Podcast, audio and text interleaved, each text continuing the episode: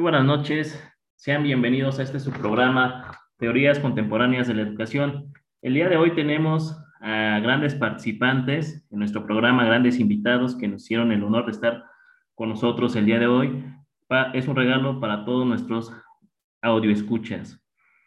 Eh, tenemos el placer de presentarles a Leticia Lugo Martínez. Ella es licenciada en Trabajo Social y actualmente labora en Educación Especial. Leticia, bienvenida. Gracias, Ray. Eh, buenas noches. Un gusto para mí estar aquí con todos ustedes. Gracias. Muy buenas noches, Evelyn. Evelyn Betsy Hernández Vargas, ella es licenciada en psicología. Eh, actualmente labora en un centro de educación preescolar indígena. Bienvenida, Evelyn. Buenas noches, Ray, y muchas gracias por la invitación. Esperemos que sea una noche agradable para todos. Muy buenas noches, Miriam González Huerta. Ella es licenciada en acupuntura humana y rehabilitatoria.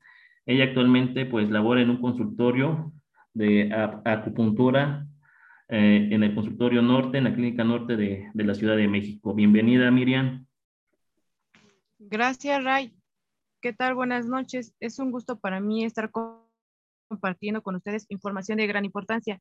Muchas gracias por la invitación. De igual modo, presento a Rafael Torres Peralta. Él es licenciado en idiomas. Actualmente labora como docente de inglés en la escuela IPEF. Bienvenido, Rafael. Claro que sí. Buenas noches a todos. Eh, muchas gracias por la invitación. Espero que sea de su agrado eh, toda la información que se va a compartir. Bueno, estamos aquí con mucho gusto. Pues les agradezco su presencia a todos ustedes. La verdad es un honor tenerlos acá en nuestro programa eh, Teorías de la Contemporáneas de la Educación, un programa que se creó para, para todos los docentes a nivel nacional e internacional. Eh, la verdad, eh, muy contento por tenerlos aquí.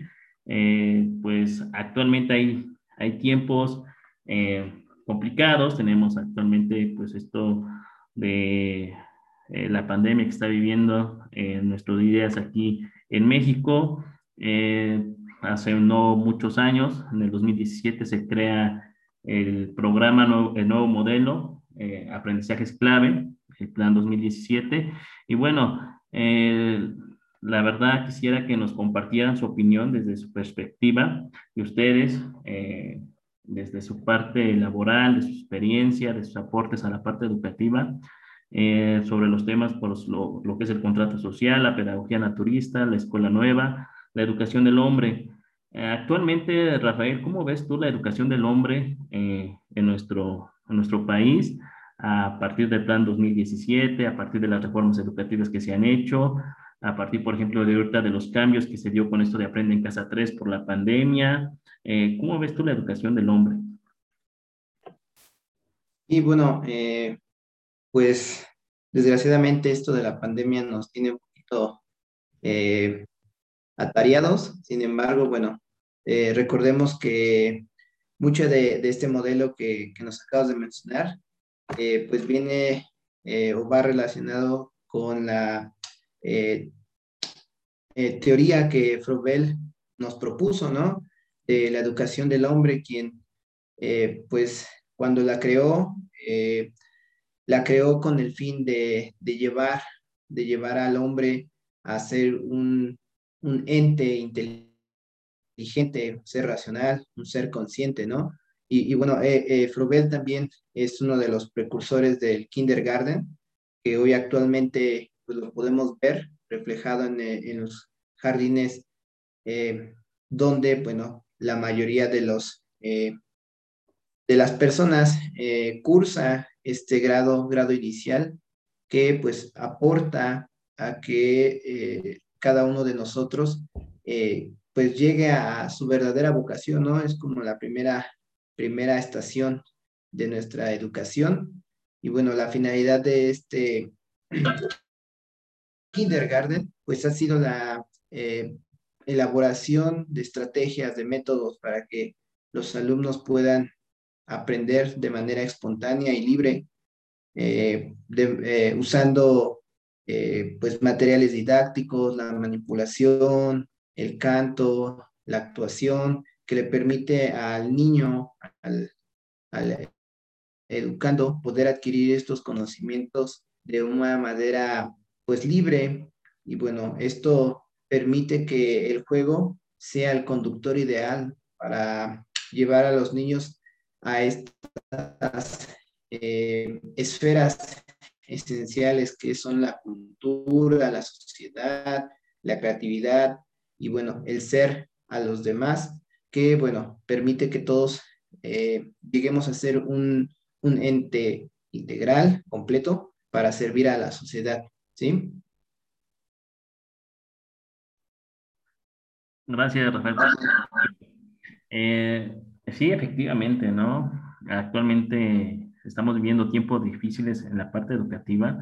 Eh, recordemos que pues, la educación en México ha venido como que teniendo varias reformas. Eh, no sé si recuerdan la reforma que se dio a la RIED este, en el 2011, el plan 2011, el famoso plan de los 11 años. Después viene una nueva reforma educativa que se le llama aprendizajes clave en el 2017 y actualmente estamos con, un, con la escuela, la nueva escuela mexicana, ¿no? Eh, actualmente.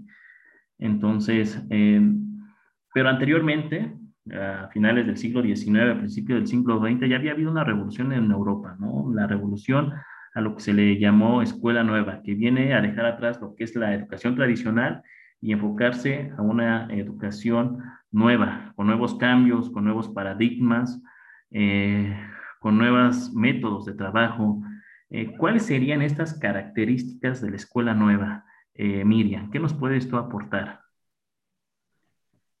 Bueno, una de sus características nos dice que surge en Europa. también va muy concentrado a lo que es el paidocentrismo, otra que se considera a cuatro grandes precursores. Uno de ellos es Rousseau y Pestalozzi, Froebel y Johann. Mm, déjame mencionarte que la escuela nueva se define como todo un conjunto de principios que surgen a finales del siglo XIX y se consolidan en el primer tercio del siglo XX. Eh, hablando un poco sobre el, tema de, lo de la pandemia, la escuela nueva nos plantea dos modelos, uno didáctico y el otro educativo. Son dos modelos muy importantes para la educación en el niño y en el adolescente, ya que en las escuelas se lleva a cabo más lo que es la práctica, ¿no? Para ellos eh, la práctica es como una zona de, relajamiento para ellos porque independientemente de lo teórico, eh, cuando se realizan las prácticas, ellos llevan a cabo toda la enseñanza teórica, ¿no? Entonces, pienso yo que es un, tema muy importante porque dentro de eso, pues, involucra a varias, varios rangos de, de edad, ¿no? Entonces, es mi punto de vista eh, referente al tema de la escuela nueva, Ray. Sí, efectivamente, eh, efectivamente, Miriam, como lo mencionas, hay muchos rasgos, muchas características, muchas revoluciones esto de la, de la escuela nueva.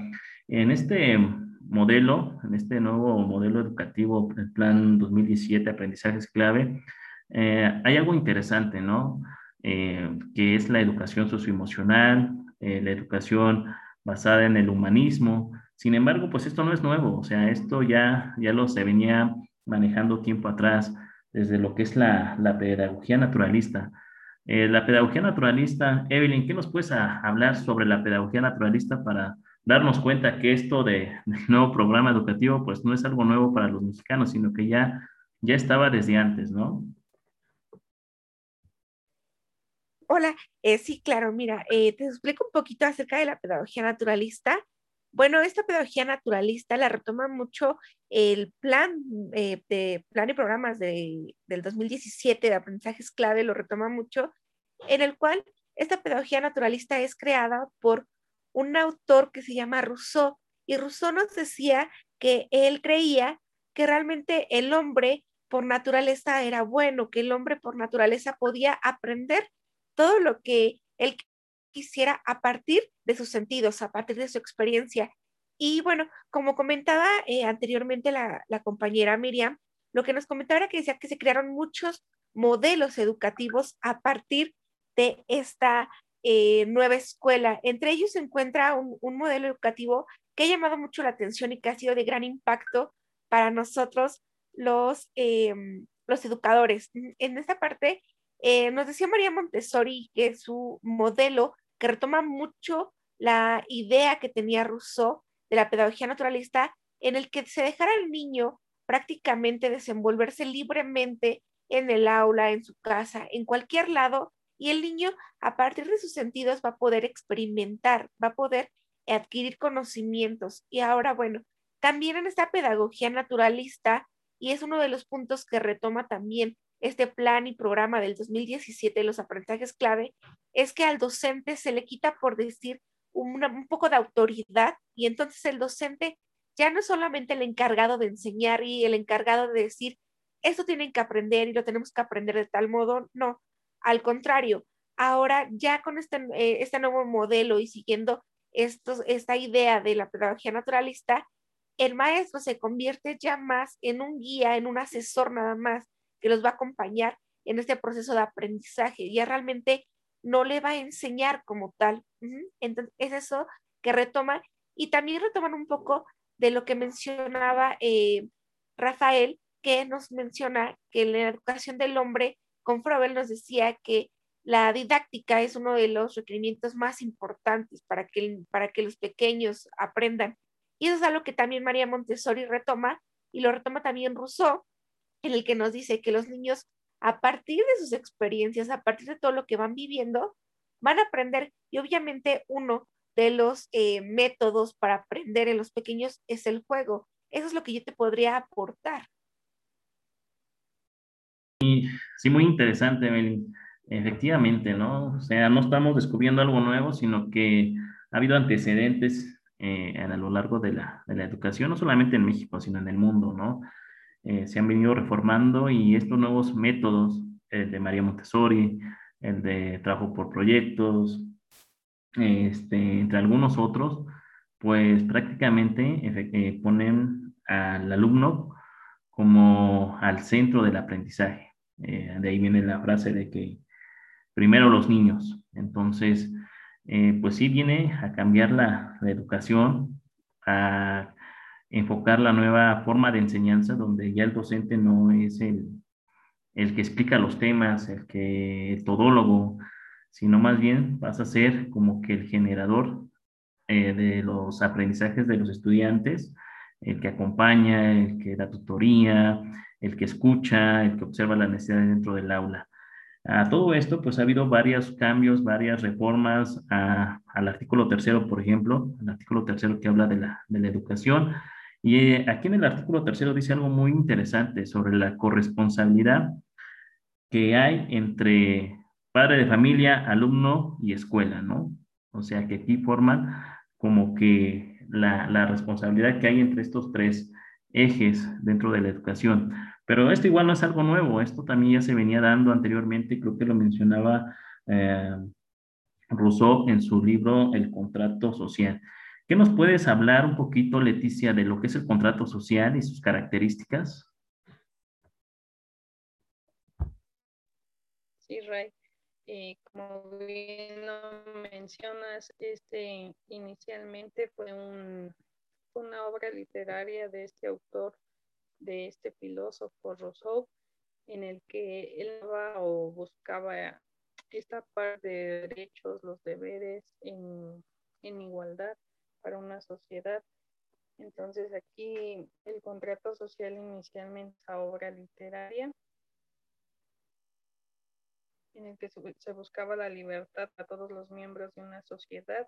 y actualmente nos damos cuenta que este contrato social no únicamente es de de un gobierno a una sociedad, sino que ahorita en la en el sistema educativo lo podemos encontrar como un, un acuerdo que se tiene entre las autoridades, los padres de familia, los alumnos, eh, que, que conscientemente nos, nosotros vamos asumiendo en el que tenemos ciertos derechos, como lo mencionabas en el artículo tercero, se, se busca este derecho, se da el derecho a la educación, pero también eh, algo que se ha estado perdiendo en, en la actualidad son las, los deberes o las obligaciones que tienen en este caso los padres de familia, porque sí se exige un derecho, pero no se, no se asume en su totalidad con nuestras obligaciones, que serían corresponder con, con los aprendizajes.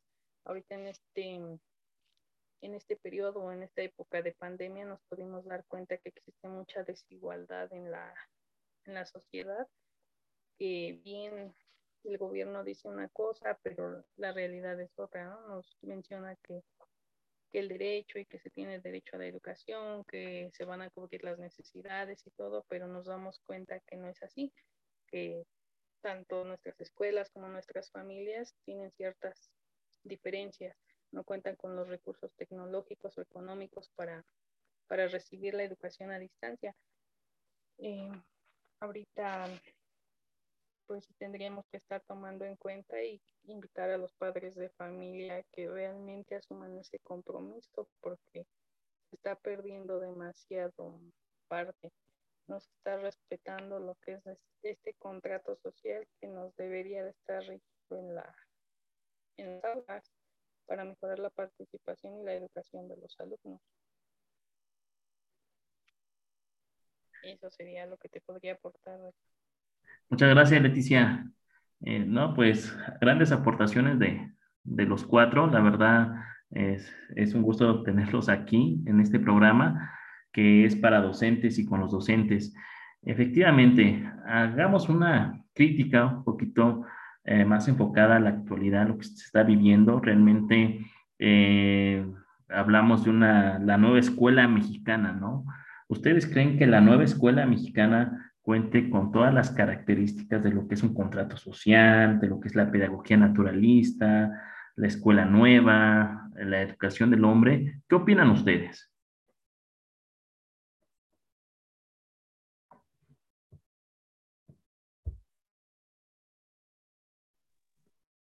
Y bueno, Ray, este, considero que la educación actualmente eh, contempla estos parámetros, eh, pero pues sí ha venido mermando un poco diferentes circunstancias en las que se encuentran cada uno de los alumnos, cada una de las instituciones, donde tiene que, pues, eh, de cierta manera, darle un pequeño giro a, estas, a estos conceptos.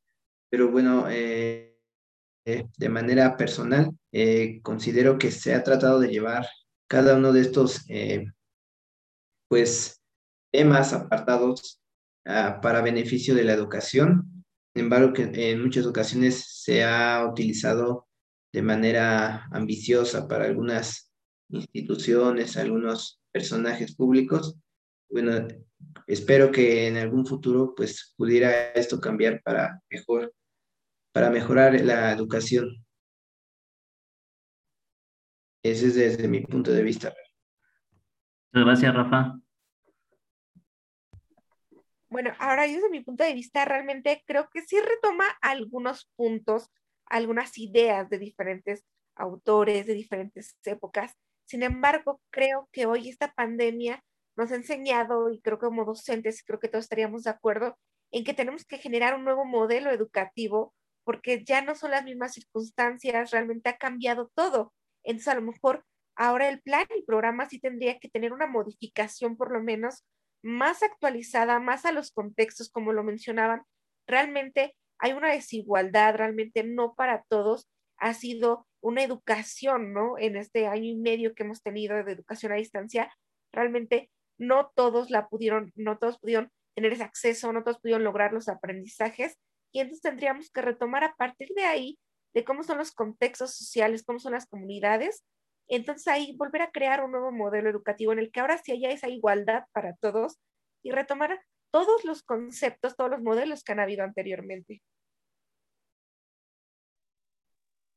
Sí, efectivamente. Este, estamos en, en una situación de desigualdad por los contextos.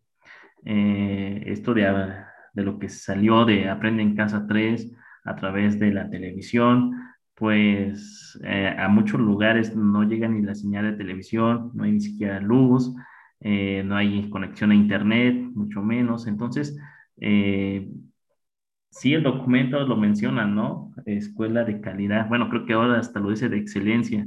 Sin embargo, las desigualdades son eh, pues muy grandes y coincido con lo que mencionas, este, Evelyn. Yo creo que tendría que haber una reforma a los planes y programas de estudio de todos los niveles educativos, desde inicial, desde básico, desde media superior, superior, porque las condiciones y el contexto son diferentes, las necesidades son diferentes.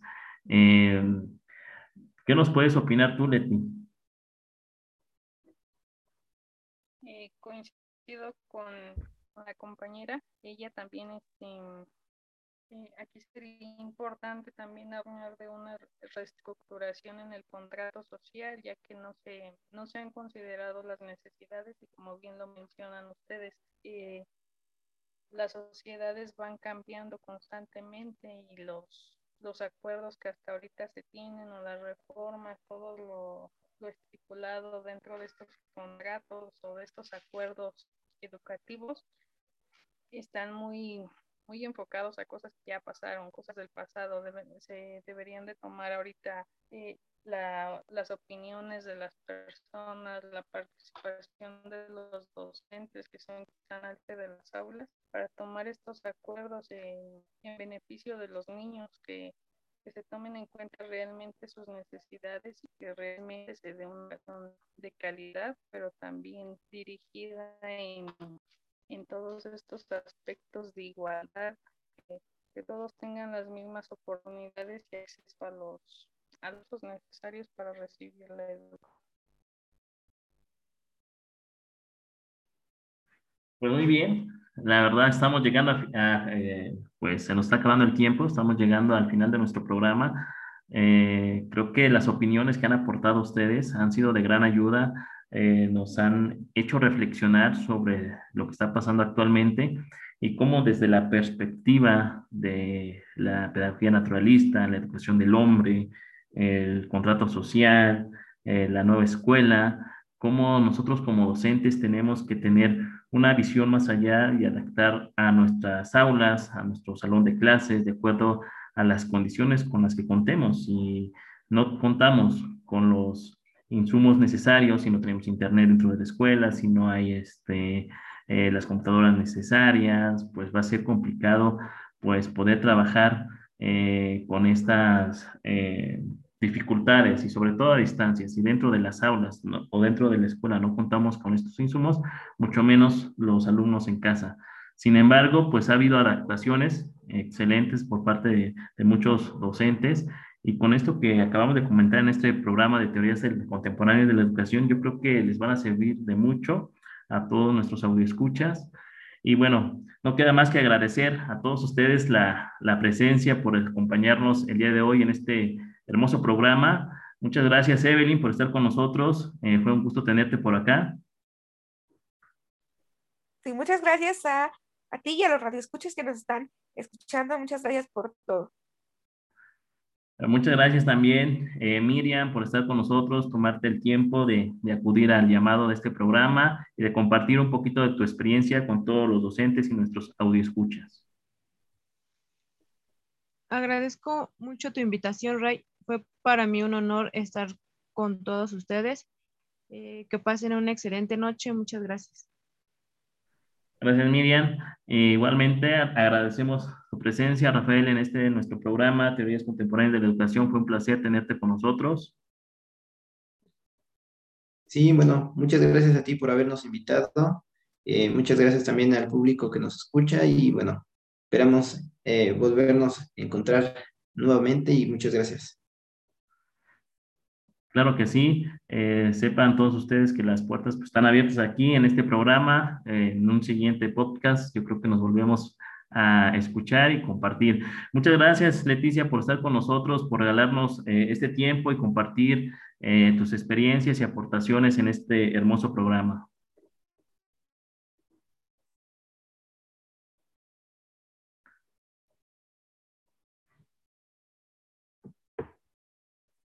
Pues bueno, agradecemos eh, a todos nuestros audioescuchas y nos estamos eh, nuevamente escuchando en el siguiente programa, Teorías Contemporáneas de la Educación. Hasta luego, excelente noche.